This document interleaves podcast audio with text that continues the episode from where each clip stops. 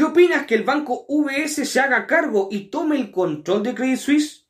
Estos dos grandes bancos suizos se toman la noticia en los últimos días.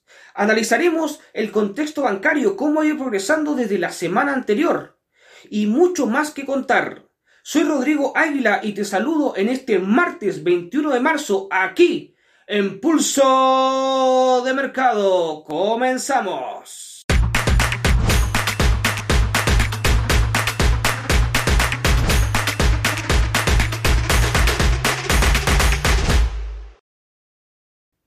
Antes de continuar, te recuerdo que todo el contenido que encontrarás en este canal es solamente de carácter educativo y que los resultados pasados no constituyen garantía alguna de los resultados futuros. Teniendo clara esta información, continuamos. La semana anterior analizamos a Bank of America, un banco muy insigne de Estados Unidos es por ello que revisamos cómo fue el contexto del movimiento del precio durante los últimos 7 días. Vamos a ver el gráfico de Bank of America a continuación. A nivel gráfico, el desempeño desde la semana anterior de Bank of America pues no tuvo mucho movimiento, era de esperar. Sin embargo, tuvo una pequeña caída desde el precio que ya estaba. Esto nos da una muy buena noticia, es decir, una oportunidad de comprar más barato si queremos tomar una posición al alza que es la que corresponde a nuestro análisis técnico.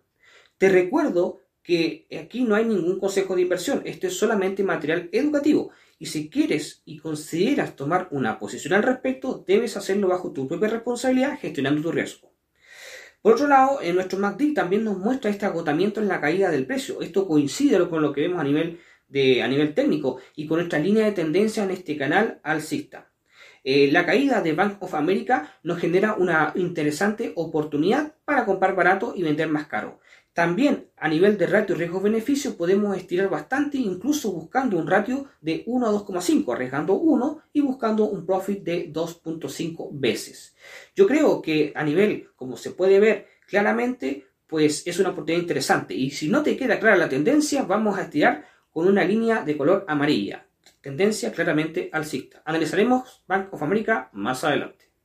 Después de la caída principalmente de Silicon Valley Bank, pues uno que se está desangrando en este momento y todo el sector financiero está haciendo hasta lo imposible por rescatar es First Republic Bank. First Republic Bank actualmente, o más bien tuvo una salida potentísima de 70 mil millones de dólares en depósitos y esto ha dejado un agujero enorme en este importante banco norteamericano. ¿Qué ha hecho el sector financiero? Bueno, en Estados Unidos hay una preocupación, pero muy grande, para restablecer la confianza en el sector. Y para ello, 11 importantes bancos han hecho una inyección de 30 mil millones de dólares. Sin embargo, parece que el mercado no les cree y la cotización de este banco sigue cayendo. En un nuevo intento por salvar al banco, JP Morgan se está también haciendo presente. ¿Qué sucederá con First Republic Bank? Pues lo sabremos en los próximos días y semanas. Lo que sí es cierto es que la preocupación y las acciones tomadas por el sector bancario en Estados Unidos para salvar a, este, a esta entidad son importantes. Están actuando activamente y no hay duda alguna que no lo quieren dejar morir. Por lo pronto, nosotros vamos a analizar el gráfico de First Republic Bank y vamos a ver cómo fue, cómo fue esta caída y si puede existir alguna oportunidad o tal vez sea muy riesgosa tomarla. Pero bueno, vamos directamente a ver cómo ha sido el desempeño histórico de este banco y cómo estuvo la última caída por los movimientos que ya sabemos. Vamos al gráfico. El gráfico nos está mostrando esta caída muy fuerte que el mercado financiero quiere sostener de First Republic Bank. Como muestro ahí con este círculo de color amarillo, la caída es potentísima. Sin embargo, todo Wall Street está tratando de sostenerlo. Vamos a ver cómo va ello. Bueno, a nivel técnico, lo, lo, más pronunciado aquí es la fuerte caída. Vemos que se rompió esta, este canal eh, alcista que venía y la verdad es que a nivel técnico esto nos deja muchos miedos. Entramos, este es un banco que podría morir, literalmente, no lo sabemos. Pero si llega a sobrevivir, la oportunidad que nos va a ofrecer de alza a largo plazo es enorme, con un potencial de poder arriesgar 1 y ir por muchas veces ese riesgo potencial. La verdad es que hay que estar muy atento. Yo no recomendaría entrar por ahora. Hay que esperar ver cómo reacciona el sector y si se logra salvar a First Republic Bank. Si se logra salvar, por supuesto que este será una deliciosa potencial entrada en largo. Analizaremos y seguiremos monitoreando First Republic Bank en las siguientes semanas. No es ningún misterio de que Credit Suisse ya venía con grandes problemas financieros desde hace mm, mucho tiempo atrás. De hecho, el movimiento del gráfico venía mostrando estos problemas. Hoy día, con, esta, con este pánico, porque no quiero hablar de crisis, con este pánico acerca de la situación bancaria que inició con Silicon Valley Bank, que contamos la semana anterior, esto se ha agudizado muchísimo. Y bueno, apareció un actor, un gigante suizo, UBS. UBS se hará con el control de Credit Suisse, ofreciendo más o menos unos 2 mil millones de dólares, una friolera bastante interesante, pagando unos 0,5 francos suizos por acción del Credit Suisse. A pesar de ello, el mercado no está reaccionando como quizá UBS pensaría que hubiese reaccionado. De hecho, ha habido una caída interesante de la acción de US. Y esto quizá no es un buen indicio, pero ojo, esto es simplemente una primera reacción. A mi parecer, esto es una muy buena movida y Credit Suisse podría ser salvado con mucho éxito de mediano a largo plazo por esta interesante, quizá un poco arriesgada movida de UBS. Recordemos que UBS es un gigante del sector bancario en Suiza, es todo un emblema. Y, también no podemos dejar atrás de que Suiza es un país emblema del sector bancario, siempre reconocido por su neutralidad, pero también por ser el lugar de mayores riquezas a nivel mundial. Suiza, sin duda, es la gran caja fuerte que ha tenido históricamente el mundo y no quiere dejar ese prestigio atrás. Lo de Credit Suisse quiere que sea simplemente una situación menor y que la situación sucedida allá por California en Silicon Valley Bank no salpique al sector bancario suizo. Vamos a ver cómo está el gráfico de VS, cómo ha venido desarrollándose en el tiempo y cómo fue esta última caída que hemos visto y tal vez si encontramos alguna oportunidad para tomar en consideración aquí para hacer trading de corto, mediano o largo plazo. Vamos directamente con el gráfico de este gigante banco suizo. El gigante suizo VS nos está mostrando una interesante oportunidad de entrada. A ver, ¿cuál ha sido la noticia? Por supuesto, la caída de la cotización de VS luego de que decidiera hacerse con el control de Credit Suisse. ¿Esto que ha provocado? Pues ha provocado de que ha habido una pequeña desconfianza sobre el gigante suizo. Sin embargo, vamos a los históricos. A diferencia de otros actores bancarios, la situación de UBS es bastante interesante porque venía de una tendencia alcista. Y si nos ve, y si sigamos, seguimos mirando, digamos, de forma muy global, muy, muy desde arriba, pues seguimos en esta tendencia de largo plazo alcista. ¿Dónde nos encontramos ahora? Bueno, si bien es cierto el precio tuvo esa caída, está rebotando en la media móvil exponencial de 200 periodos. Sí, tuvo una caída, pero volvió a subir y ahí está peleando, utilizando la media móvil exponencial de 200 periodos como un soporte dinámico, a vista de 1D, velas de diarias, digamos. Esto nos da una interesante oportunidad de entrada para este, para, a nivel técnico para, para US. Yo creo que este tipo de situaciones, más que crisis y otros, son oportunidades para invertir. Siempre buscamos y queremos encontrar estos mejores puntos de entrada. Y cuando se dan estas situaciones donde hay correcciones de precio, ya sea naturales a nivel, a nivel técnico o por alguna noticia o de coyuntura, como es en este caso, pues se nos muestran estas oportunidades para poder comprar un poco más barato y para después buscar vender más caro. Eh, tengamos una vista mucho más amplia, vista de una semana con un gráfico ya histórico muy eh, ampliado, podemos ver de que estamos en una zona de rango, como muestro en este círculo de color eh, amarillo, estamos justo en la zona baja del rango, lo cual nos da una oportunidad de expansión importante dentro de este rango de muy largo plazo.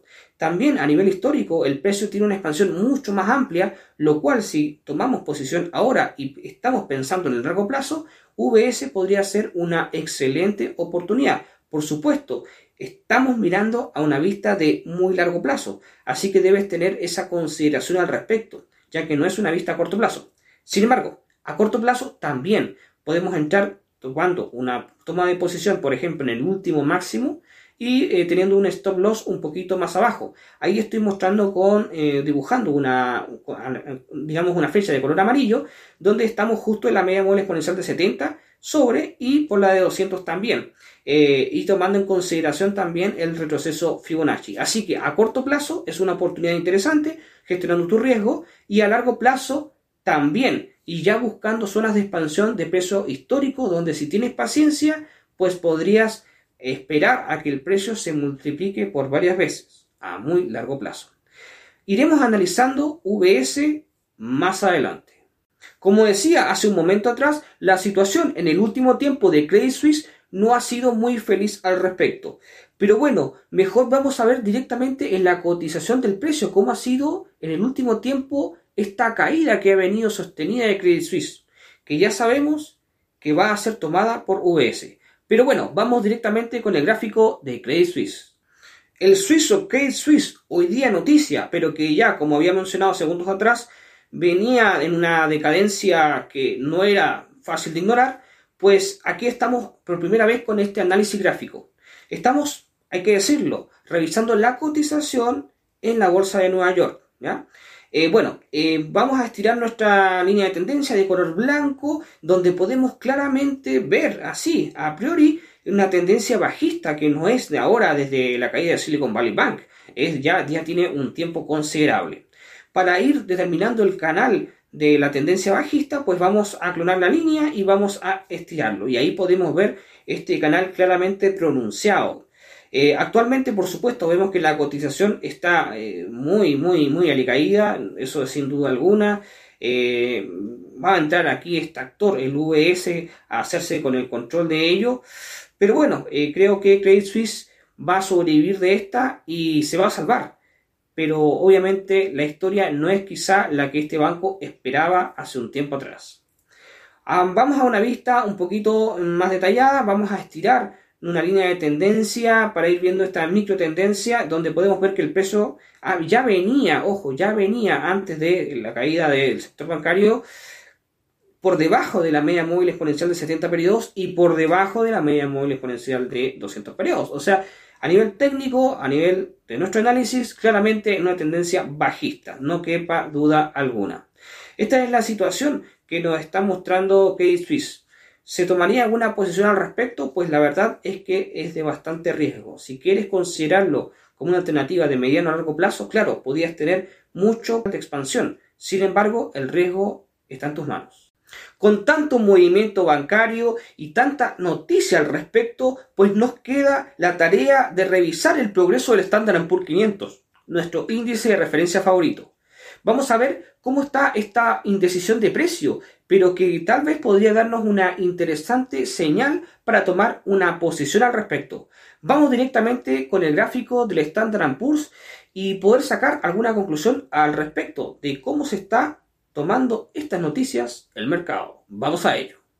Como puedes ver aquí atrás, el precio eh, tuvo una pequeña caída. Es lógico con todo este movimiento en el sector financiero de Estados Unidos. Sin embargo, eh, estamos en una zona muy interesante. Como empiezo ahí a, estirar en esta línea de tendencia del canal bajista que habíamos roto, eh, está tomando esta directriz como una especie de soporte, lo cual estaría impulsando estaría impulsando el precio hacia el alza, como ahí muestro con este círculo de color amarillo. de la misma forma, nuestro MACD nos da la misma señal. El precio estaría, dando una señal de subida importante. Estamos en una vista de 1D. Em, si tiramos nuestro retroceso Fibonacci para tener una vista eh, adicional, podemos ver de que estamos cerca de una zona Fibonacci, lo cual nos podría dar otro impulso, zona de impulso, que es de la zona del 0.50. Yo creo que es interesante si quieres considerar una toma de posición en el Standard Poor's. Volveremos a analizar este índice la próxima semana. El contexto global a nivel bancario pues no se ha disipado en cuanto a pánico se refiere. Si bien es cierto, hay muchas zonas de la región, por ejemplo, aquí en Sudamérica, donde parece que eso es historia de otro planeta y el miedo no se ha apoderado de la población, y menos mal.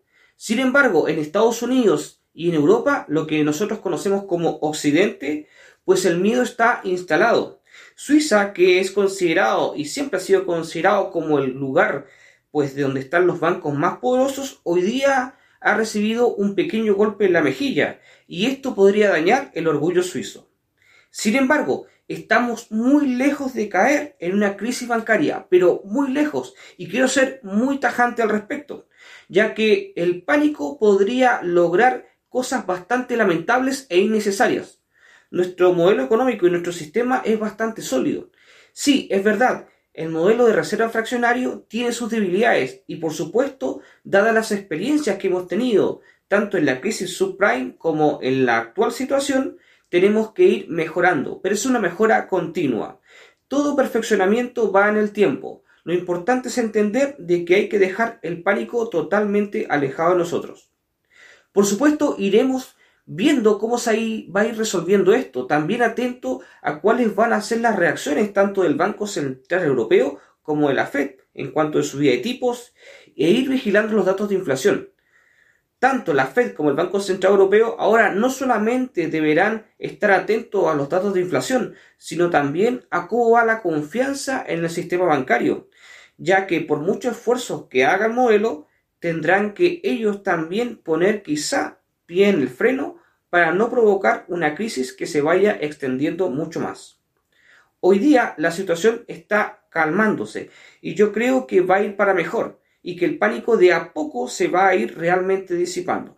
Sin embargo, no podemos confiarnos y, e iremos observando el progreso de las cotizaciones de los principales bancos involucrados. Por lo pronto, nosotros nos volvemos a reencontrar la próxima semana para ir viendo más noticias del contexto, analizando acciones y por supuesto índices. Y te dejo invitado para mañana, porque mañana estará mi compañera Verónica Chacón analizando el mercado de divisas, el mercado Forex. Y antes de despedirme, te recuerdo que si no te has suscrito, te invito a hacerlo y también te invito a activar la campanita para las notificaciones. Soy Rodrigo Águila y te saludo y me despido desde aquí, desde Pulso de Mercado, hasta el próximo martes. Un gran abrazo a la distancia y nos vemos en el mercado.